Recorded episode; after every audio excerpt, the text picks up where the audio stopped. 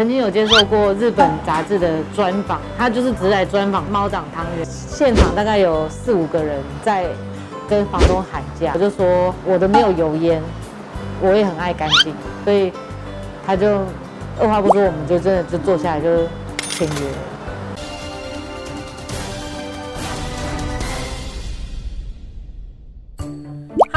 好，欢迎收看好房话题现场，我是萧以芬。今天我们要带你一起走入台北市的中山区哦。中山区有非常多热闹的商圈，而我们今天要介绍的就是南京东四平商圈。到底商圈内有哪些特色和指标物件呢？商圈内又有哪些优质的商家与特色邻里呢？快跟着我还有特派员的脚步，一起进入今天的节目吧，Go！一九六九年就创立的伟富凉面，现在已经传到第三代喽。年轻一代的老板熬过辛苦的磨合期，也有自己的一套经营管理方法。一起来看看这凉面有什么魅力，可以历久不衰吧。我们是从算是家传，从爷爷奶奶到爸爸妈妈到现在的我和哥哥，对，然后我们是是一种传承，嗯。那当初其实从国小开始就已经在店里帮忙端端汤啊、蛋花汤那些的，然后到现在就是说当完兵回来，从旅行社结束到现在，一直在家里做做做做，就是已经就是慢慢的承接到现在继承，对。那因为从爷爷奶奶那时候很辛苦，从对面的屈臣氏的路边摊到现在我们这栋的大楼，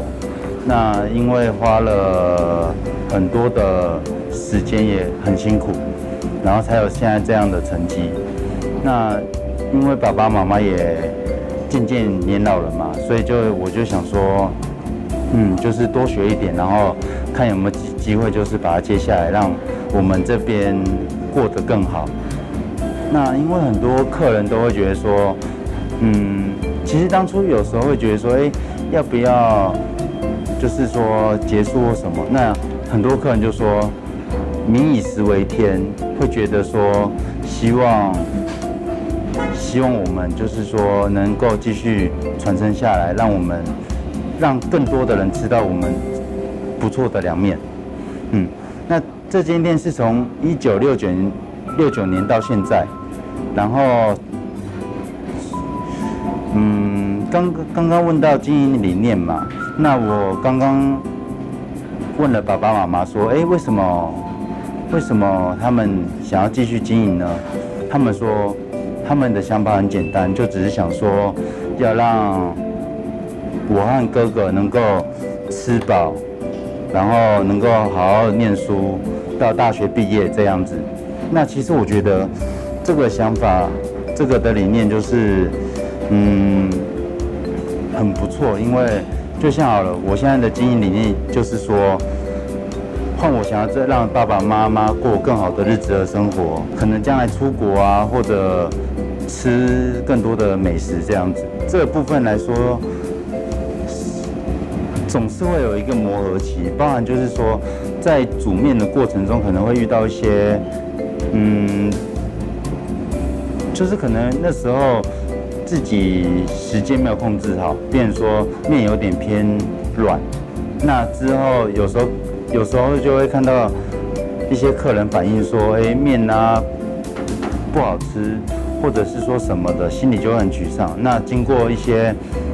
网络资料，或者是说一跟爸爸妈妈做讨论。或者是说，因为经过了一些很多的、很多的，就是观察实验，就是我们会做个秒数来设定，然后导致说我们能现在能够维持稳定的品质。我们早上五点就开始了，那早上五点就是先煮第一批，就是可能二到三包的面，因为面不能放久嘛。那我们早上第一段的客人可能就是上班族或学生。就是他们来买一个早餐啊之类的，那之后第二段时间就是我我从九点到十点会煮面，煮第二组，第二组煮完就是应付中午的客人还有外送的客人。那因为这一段时间的客流量是最大的，像刚刚那样子，所以我们会煮的比较多。嗯，然后之后就是可能一一点过后，我们把环境整理好后，再煮第三批，让我们的面都维持到最好的新鲜度。当初搬过来是十六年前，十六十七年前，那时候我还是国中，所以其实那时候可能爸爸妈妈想法是以简单朴素干净，像就是灯光明亮啊这样子为主。那因为呃到我们现在嘛，我们现在就是会觉得说。先稳扎稳打，因为我们东西东西品相都还不错，那当然是以稳扎稳打的方式先。可能因为其实不管是在我们在衔接还是说磨合之之中，其实有时候会遇到，哎，我可能做不好，或者是说，嗯，一些疏失，导致说我们没有办法呈现出完美的东西给客人。那当然有时候在 Google 评论或什么都会被客人家。客人讲啊，说不好，或者是说不 OK，那也那就想说，好，那我们就是继续努力，或是说经过这些东西，让我们就是找到正确的方式，或是经过一些研，就是比比如说煎面面条煮的时间太短，那面偏硬的话，我们就是拉长秒数，那达到一个漂亮的时间点的时候，觉得哎、这面条是有 Q 有弹。然后又光滑的这个时间点的时候，那我们就会一直沿用这方式，找到一个正确的 SOP 去达到我们更好的效果，让我们说能在就是用餐的时间把最好的东西呈现给客人。我自己早上都会去发单，然后增加客源外，我想说将来可能以中央工厂方式，因为我其实我上网看有看到别人也是这样做，那我觉得也是。可以参考看看，就是南可能在南南部设点吧，因为南部天气偏热。那因为北部有时候阴冷天凉，可能会比较冷的状态下，凉面就会比较不会那么热门。我觉得用真的要用心，不管在研，就是对于食材的方式，或者就是食材处理，或从食材处理到完成品这段过程很重要。但是，嗯，在经营里面，经经营理念上，我会觉得人力资源会比较重要。因为假设我东西再好，人力资源配的不好，比如说今天我请了一个人，然后他给你乱用，因为凉面比例很重要，几比几的东西，那假设说变成他乱用了，可能会导致说这项产品，我的东西都很好哦，酱油都很配得很好。结果因为它的乱调，我们就这个东西就被打折扣，就会变成说失败品。所以我觉得，其实不管未来要创业或什么的话，真的就是一定要用心经营，就是下苦功，然后还有人力资源要选对，不要说哦你就放着员工不管。当然这样会很累啊，一开始一定真的很累，那就是大家苦过来的。我们的面条要经过熊熊的大火，就是大火煮开，然后经过一定的时间，才能煮成 Q 弹、顺口，然后再搭配上我们的黄瓜丝，每天每天就是新鲜的黄瓜，然后搭配浓郁的蒜头，这是糖水。好，这是我们的独门酱料。每家凉面的最重要的应该就是酱油了。我们的凉面呢，主要是以蒜头、蒜香浓郁，然后再加上我们的酱酱油，这样子。吃过绿豆蒜吗？义香游子金老板把南部特有的绿豆蒜在北部发扬光大，开了一家绿豆蒜虾米。听老板谈起创业起源，是小时候和阿嬷的回忆有关哦。没有想到充满了满满的洋葱呢。因为台北就是真的吃不到吃不到一套好吃的绿豆蒜，那每次要吃到绿豆蒜都要回到南部去，对，所以就是等于一年只能吃一次。因为因为算像是就是外婆的给我的一个回忆吧。因为小时候是就是就是小时候在南部，就是外婆带，然后外婆会，比如说想要哄我们的时候，就会说要吃带我们去吃绿豆蒜这样。对，所以算是一个很温馨的回忆。努力，我那时候一开始想要创业的时候，创业的前两年半，我就是只要放假我就开始研发、研究，因为这个没有人会教你。然后那一年回去南部最多次，就是要一直回去去看人家，就是呃端出来是什么感觉啊，或者是他们有什么器具啊，就是就是这样学，慢慢自己学，然后回来就是比如说先从。汤开始，汤先从汤嘛。那汤的话，呃，就是一直试不一样的汤，然后不一样的煮法，然后甜度这样子，然后会跟就是会请家人都帮忙试吃，所以那一阵子就是家人都胖很多，对，一直被我喂喂被我喂试吃这样。因为本身是学呃设计的美术，所以呃。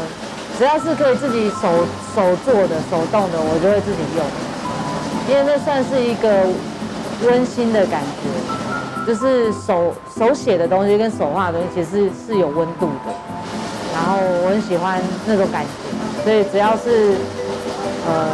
店里面的装饰，或者我只要自己可以用，我就会自己用。像这面墙就是我写的，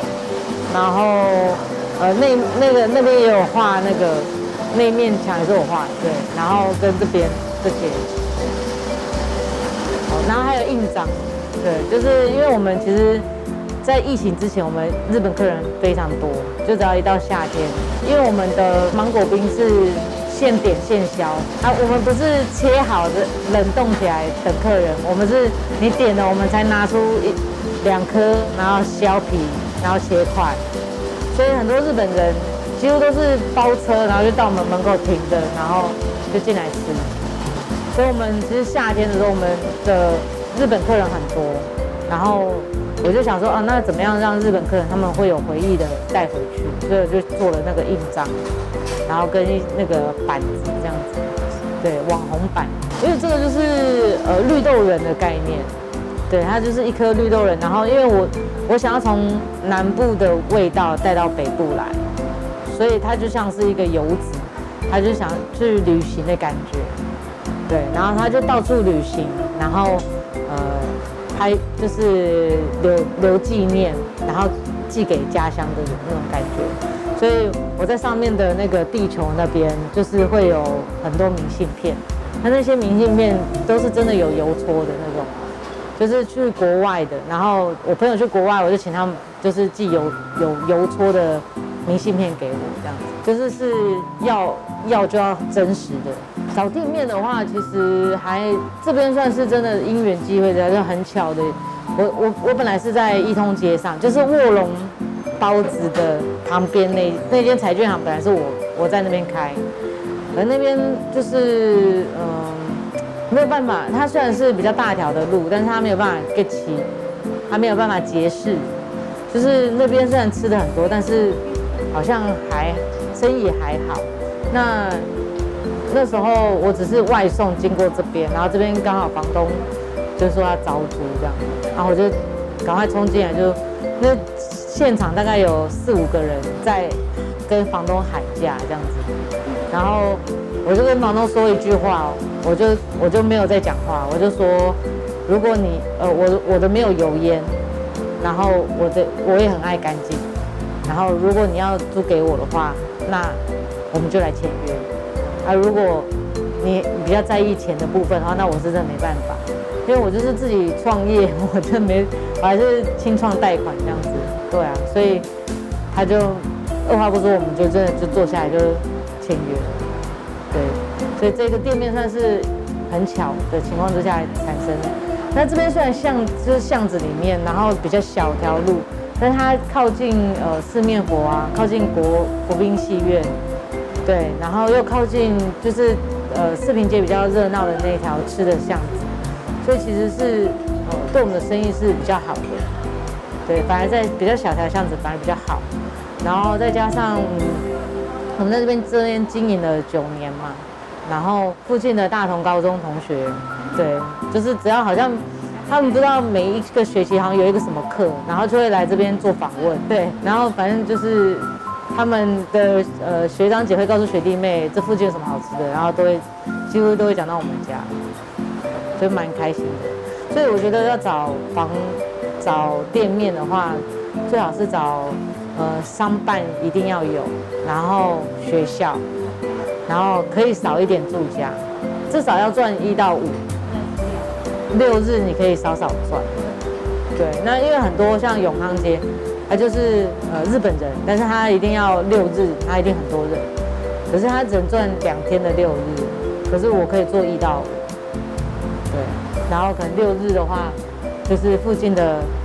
呃邻居，或者是可能平常时候没有办法来的客人，我们家的绿豆蒜是用龙眼木烘焙的龙眼去熬的汤，就外面一定是吃不到的，因为它可能就是二砂糖。这样就是拌一拌，有甜味就好。可是我们家的汤头是，等一下你们可以试喝看看，就是我们家的汤头是用桂圆去熬的汤，然后我们家的绿豆仁也是挑选过的，所以每一颗都会这么大颗。对，然后吃起来的话，我会比较在意那个味道，就是你还没煮的味道，然后你洗起来的味道，还有你煮出来的味道，这都不一样。所以那就是我花了两年半去。研究这个每一个牌子、每一个产地、每一个呃每一个煮法，都会不一样的味道。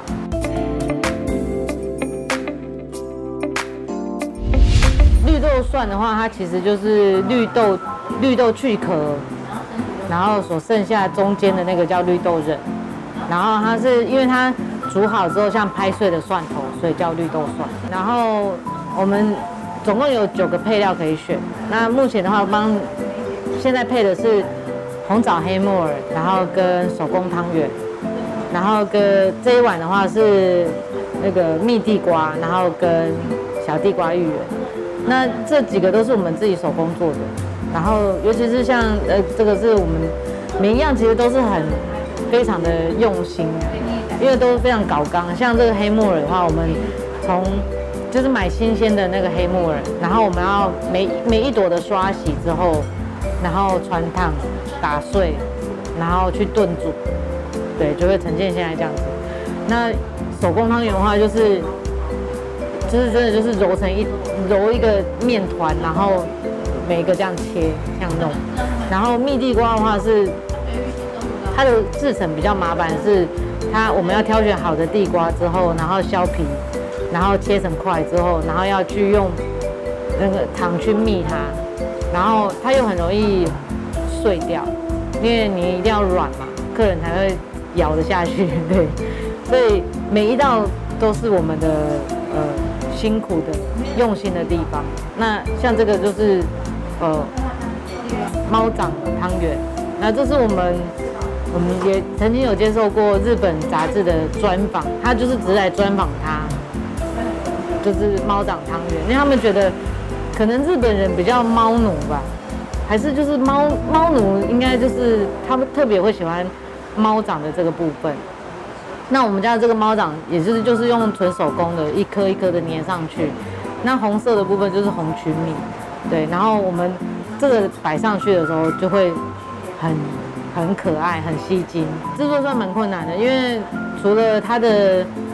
呃颜色之外。就是比如说我们揉红的的时候，我们不能够染到其他旁边的白，对，所以我们就分开做。所以等到白的做好之后再做红的。那可是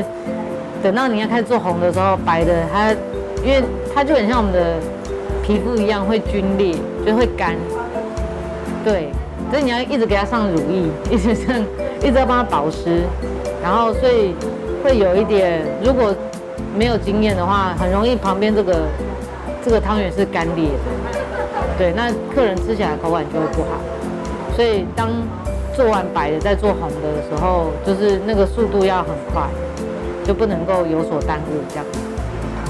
接下来我们要去拜访中山区在地的专家，让他们来好好的跟我们介绍中山区各个特色的商圈，还有中山区最大的 BOT 案，是否可以为中山区带来广大的商机呢？大家好，我是中山区的黄志伟店长，对，然后欢迎大家来到中山区。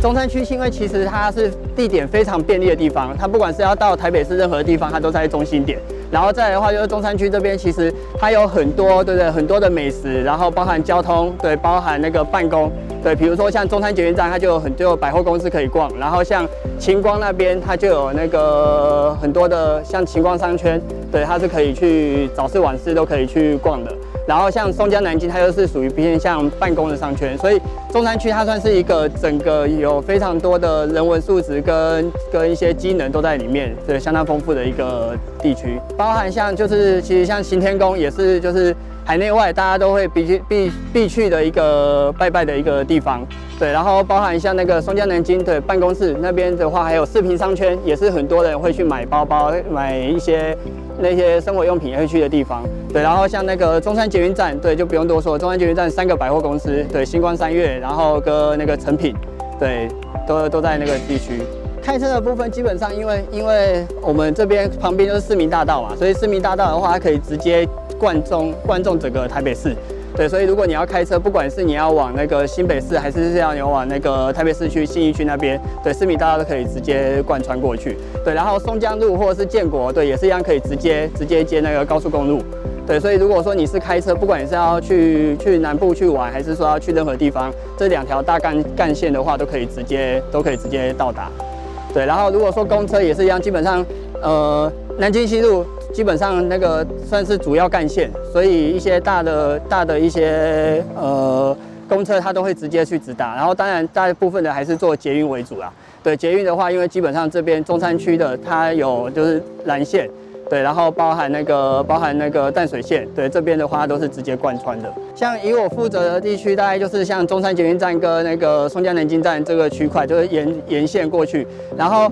呃，以中山捷运站来说好了，它的地点真的是非常便利，因为它旁边就是旁边就是台北车站，对，然后而且它双捷运线，对，基本上到哪里都非常的方便。对，然后像松江南京站，它就是属于比较办公型的商圈，对，然后所以那边的话，大部分会是一些办公人潮居多。再往后的话，到那个复兴站那边，对，复兴站那边的话，就是也是也是它有制成一个商圈的地部分。辽宁商圈这部分的话，因为它其实就是有大家知名的、大家知道的那个辽宁夜市。对，所以基本上，如果说你有要去逛街，或或者是有要去消费的话，在辽宁夜市附近的机能是非常的便利。对，所以基本上基本上附近的话，你买附近的房子，对你就可以食衣住行直接在辽宁商圈那边就可以直接去做。如果以小学的话，就是像我们比较常会去讲，就是像那个长安国小。对，长安国小的话，部分基本上呃也是大家会去指名的一个学区啦。然后再往上的话，基本上就是像大同高中，对，大同国中。对，这个这个的话也算是中山区相对比较比较好的一个学区。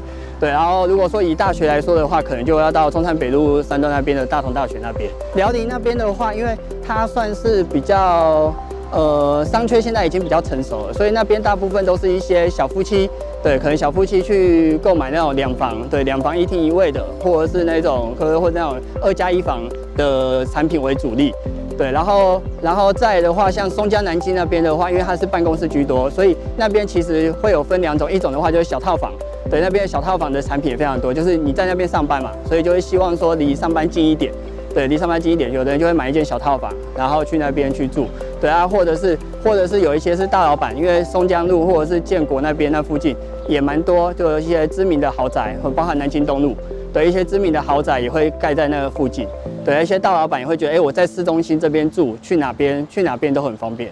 对，所以那边的话会是套房跟豪宅会居多。然后在中山捷运站这边的话，因为这边是机能非常的便利，对，它基本上不管你是去火车站或者是去市林、去新北市，中山捷运站它就是在一个枢纽的位置，对，所以中山捷运站这边的话，比较多的产品也是偏向第一个就是小套房，对，小套房，因为基本上这边。呃，出租率非常的高，对，所以有些人就会买来我来出租，而且它非常就是非常容易出租，不容易空租。对，然后另外一种的话就是两房的，两房的也是现在一个很主流的一个产品，因为现在现在的话算是比较少子化，所以很多的很多的。就是新婚夫妻，或者是或者是可能夫妻加一个小朋友的，哎，他们就会在这个地方去买这种小两房或者是二加一房的产品。如果说是以像辽宁商圈那边的话，那边的行情一平大概也是八十万八十万上下，对，大概七十五到八十五万之间，对，所以基本上那边的话，你去做购买入手的话，以两两房来说，大概都是在两千万两千万出头。对，所以基本上小家庭或者是你换屋族群换过去那边，基本上不会说太过辛苦。四平商圈的话，因为它那边也是就是呃，大部分还是以小套房那边居多啦。对，因为那边的话，那边的话也是比较偏办公办公人潮那里，所以那边到到了晚上的人潮就比较没有到那么多。所以大部分的大部分的人去购买还是以小套房或者是那个小两房为居多。对啊，你说就是你如果要买比较大间的平，比较大的平数，可能就要找一些比较中古的一些大楼。南西商圈的部分，因为这边的话，它的产品产品类别也比较比较多元一点啊。对，然后像我们其实现在比较热卖的，对热卖的，不管是套房，对套房的产品，对买来收租的非常多。对，然后小两房，对小两房的产品也是一样，非常非常的热门啊。基本上这个附近，这个附近因为它的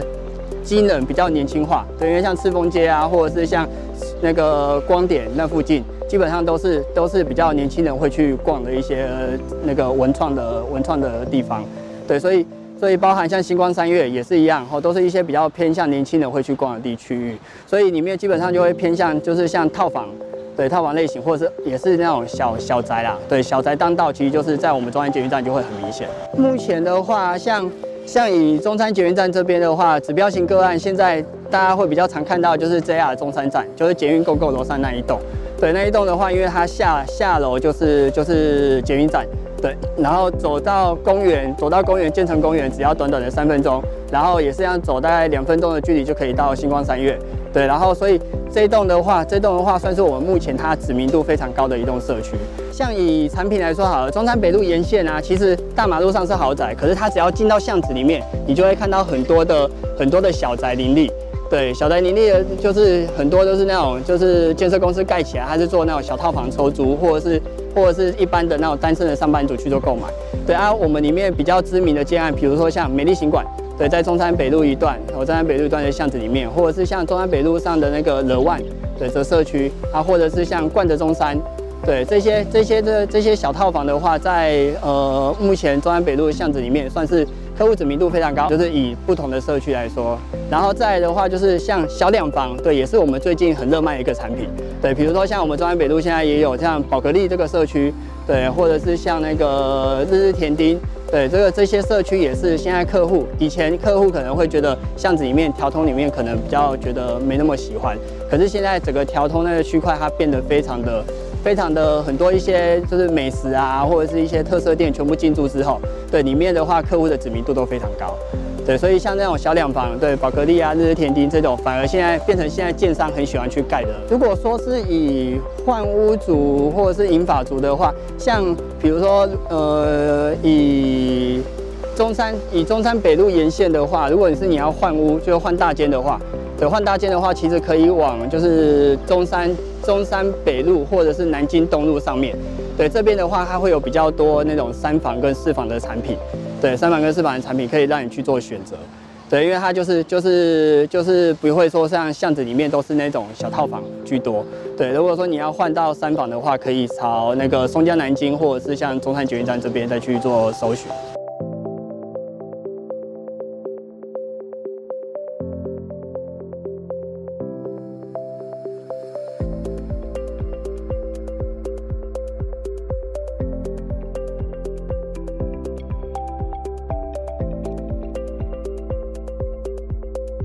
呃，我们学校呢，今年办理我们呃儿童节的庆祝活动，那我想儿童呢是最高兴的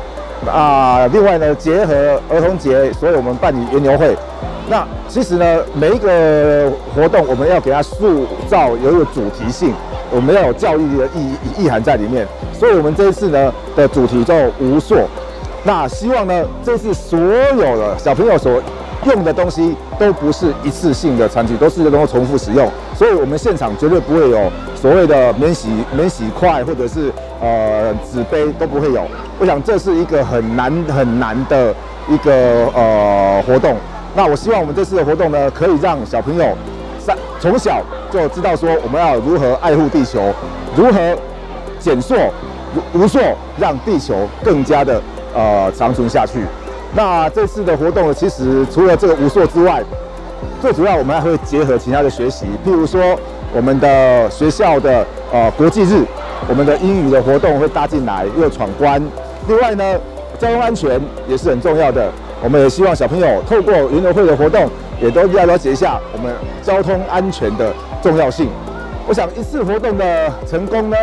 呃。要办理呢，那真的是很难。当然要谢谢我们的呃行政同仁，谢谢我们老师，谢谢家长会，那愿意提供各方面的资源，哦，还有最重要最重要的社区的资源是很重要的。哦，我想学校社区一家亲，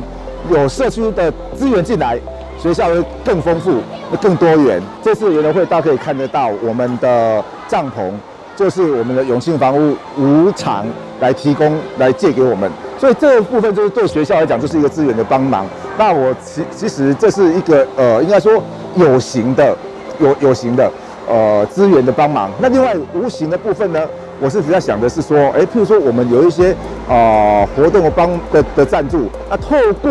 譬如说教育理念的的进入，透过学生的学习，然后呢让让他可以学习到我们一些概念，譬如说爱乡、爱土。这一块，我们就通过社区，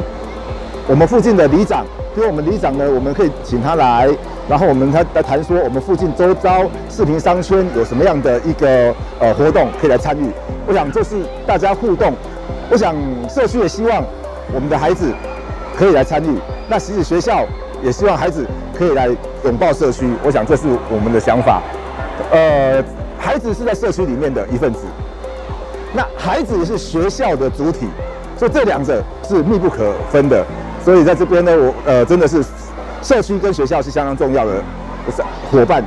未来呢也是要继续努力的方向。学校只要举办活动，其实我们永庆呢都会大力的去支持。学校如果有像园游会啊、运动会或者是校庆等活动，其实我们都非常乐意赞助帐篷等物资。今天长春国小的园游会，我们不仅赞助将近四十顶的帐篷，也认领了小朋友的摊位，希望能够跟这些小朋友一起同乐。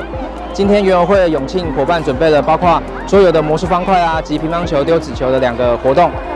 由永庆房屋主持，跟小朋友一同去园游会，最主要也是希望能够给小朋友留下美好的回忆。永庆房屋与各商家邻里、学校互动平房，其实我们就简称是社区的好邻居。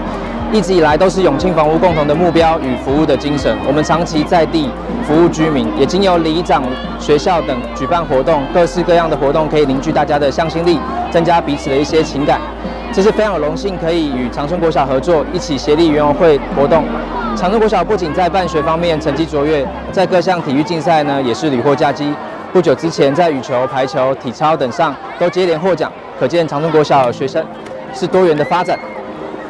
今年长春国小园呃园游会非常特别，他们是以一个无塑为一个主题。简单来说，就是呢不用任何的环保保丽龙餐具跟一次性的餐具，也希望学生可能够自备环保餐具及环保袋。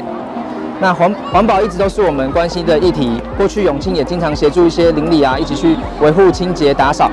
这次长安国小的园游会主题与无塑，更是将环境永续的概念向下扎根。这样也有意义的让活动，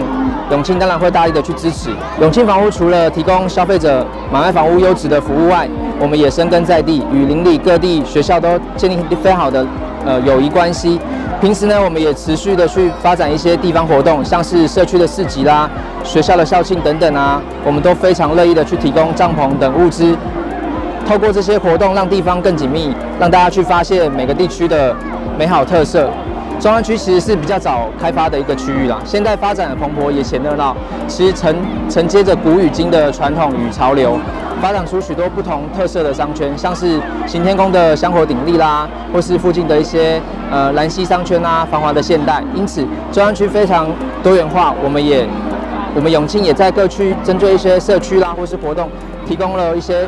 服务上的帮助中山区更有一种活力的地区。只要举办活动，我们都会全心全力，也希望能够把这些积极啊跟活泼的精神发扬光大。只要任何地方需要帮助，我们都会全力的支持，打造繁华的商圈。好房话题现场的观众朋友们，大家今天过得好吗？今天特派员要带大家来认识台北市中山区这个区域。